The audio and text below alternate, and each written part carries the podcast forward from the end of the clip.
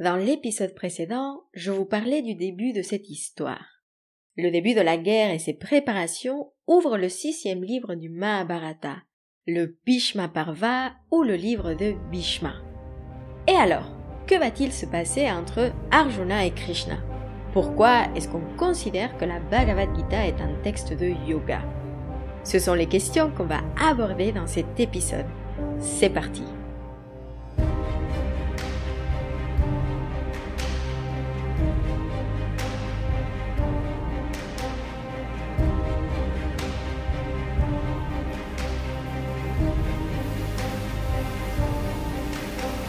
Parlons d'abord du texte. Comme le Mahabharata, la Bhagavad Gita est composée de 18 chants, livres ou chapitres. Gita veut dire chant et Bhagavad provient de la racine Bhaj qui peut se traduire comme donner un partage, redistribuer, recevoir. Bhagavant avec un T est le participe présent de Bhaj. Et on le définit comme un dieu, une divinité suprême qui a et qui possède cette nature de partage. On fait donc allusion à un être divin car il offre sa nature gracieuse et bienveillante. C'est pour ça que nous rencontrons souvent le titre Le chant du bienheureux quand on parle de ce texte, et le bienheureux dans notre histoire étant bien évidemment Krishna. Et alors, pour bien comprendre le texte, il y a trois concepts clés à avoir en tête la notion de dharma que nous avons déjà un peu abordé dans ce podcast, la notion de karma qui fait appel à l'action, comment agir, que faut-il faire? Je ne peux pas rentrer dans les détails, sinon on serait ici pendant des heures, mais sachez que quand on parle de karma, le mot en sanskrit se traduit littéralement par action, et cette action concerne nos pensées, nos paroles et nos actes. Et finalement, la notion d'Atman est très importante. Ce concept qui nous vient des Upanishads est très important pour répondre à la question que se passe-t-il après la mort? Ou alors, quelle est notre essence ultime? Quel est le soi? Ou bien même sur la question de l'impermanence? Et si vous voulez en savoir plus sur ces trois concepts et peut-être aller plus loin, je vous invite à vous inscrire au groupe des curieux ou des passionnés. Si vous êtes professeur de yoga ou passionné d'histoire et des philosophies du yoga, ces deux groupes vous proposent des programmes 100% en ligne qui vous permettront de mieux comprendre non seulement la Bhagavad Gita, mais également les traditions bouddhiques, les Yoga Sutras de Patanjali, et vous permettront même de vous former à l'histoire et aux philosophies du yoga. Les analyses de texte sont accompagnées de pratiques de yoga postural et de méditation pour rendre concret tous ces concepts comme le dharma ou encore les voies du yoga. Et pour vous, chers auditeurs et auditrices, vous pouvez d'ailleurs profiter de l'inscription à ces deux groupes à un tarif réduit. Et oui, en utilisant le code promo Histoire de Yoga, donc tout attaché Histoire au pluriel, comme le nom du podcast, vous pourrez bénéficier de 25% de réduction et avoir accès pendant 6 mois à ce contenu. Je laisserai bien évidemment en note de l'épisode le lien pour vous inscrire. Bref, après cet instant promotionnel, revenons à notre histoire. Donc, pour vous résumer vraiment dans les grandes lignes ce qui se passe dans la Bhagavad Gita. Vous aurez compris que c'est un peu une parenthèse enchantée dans notre récit. Un moment d'enseignement et de discussion très profonde sur les grandes questions de la vie. Lorsque Krishna se rendit compte que Arjuna avait besoin de son savoir pour être capable de se battre, Krishna lui parla de l'Atman, de cette essence éternelle et imperturbable qui se trouvait en chacun de nous. Il lui expliqua que l'Atman ne pouvait pas être tué, de ce fait, Arjuna ne devait pas avoir peur de tuer. Mais Arjuna resta immobile. Donc, Krishna poursuivit ses enseignements. Dans ce monde, il existait plusieurs voies, plusieurs chemins à emprunter pour atteindre la libération, l'état suprême. Ces chemins, les voies du yoga, dépendent de la nature de l'élève.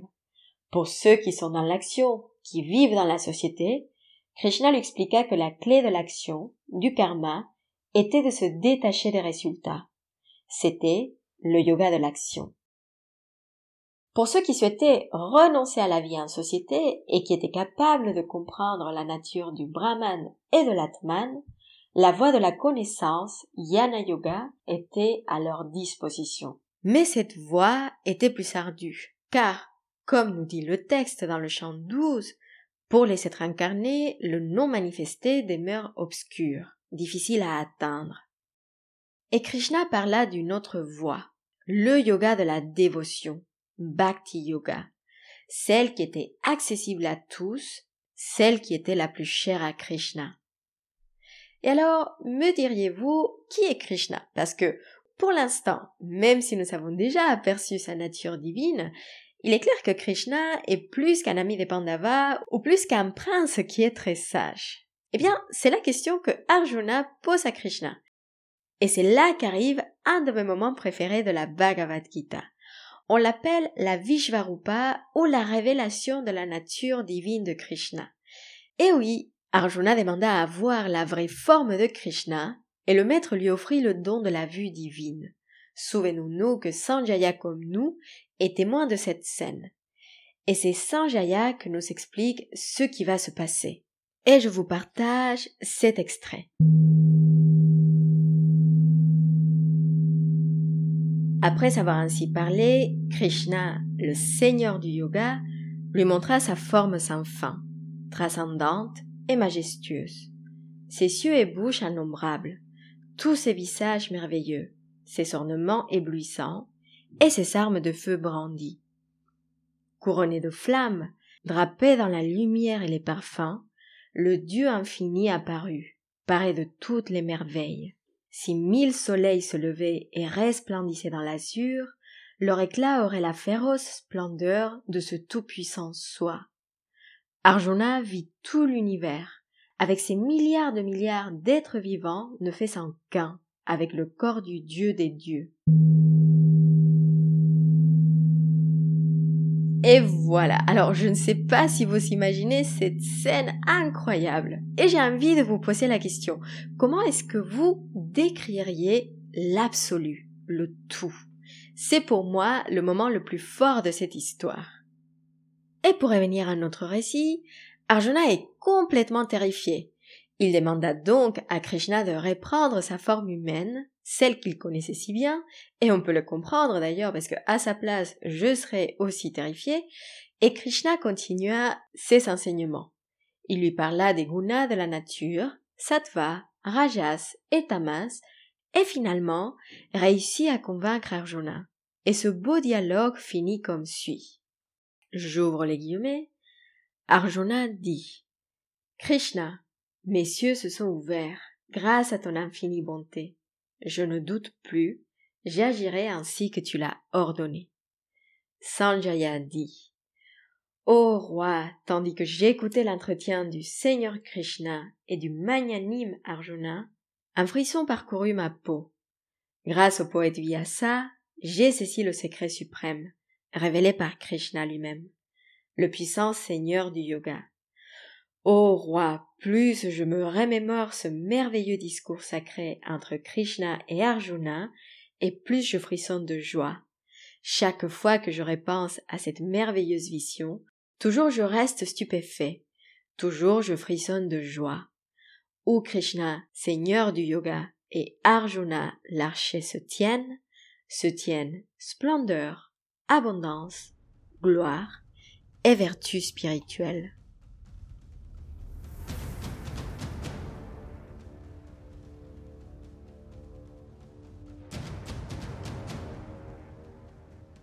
Et c'est comme ça que finit la Bhagavad Gita. Alors, on pourrait passer des heures à en discuter, et franchement, c'est un de mes textes préférés. J'y reviens souvent, je le lis et le relis, et à chaque fois, je découvre des choses nouvelles, des passages qui me parlent. C'est pour ça que j'ai créé ce groupe de curieux dont je vous parlais, parce qu'il y a tellement d'enseignements et des choses à décortiquer et à savourer dans ce texte que cet épisode n'est pas suffisant. Parce qu'il y a tellement d'enseignements, tellement de choses à décortiquer, à savourer et à mettre en pratique dans ce texte que j'avais envie de vous proposer ça. Dans tous les cas, notre guerrier Arjuna est prêt à se battre. La guerre va commencer et c'est une guerre qui va durer 18 jours. C'est cette guerre, la grande bataille de Kurukshetra, que je vous raconterai dans les prochains épisodes. D'ici là, je vous retrouve sur Instagram, at Yogini Laurita, où je suis toujours ravie d'échanger avec vous. Je vous souhaite une belle journée ou une bonne soirée et vous dis à très bientôt. Prenez soin de vous.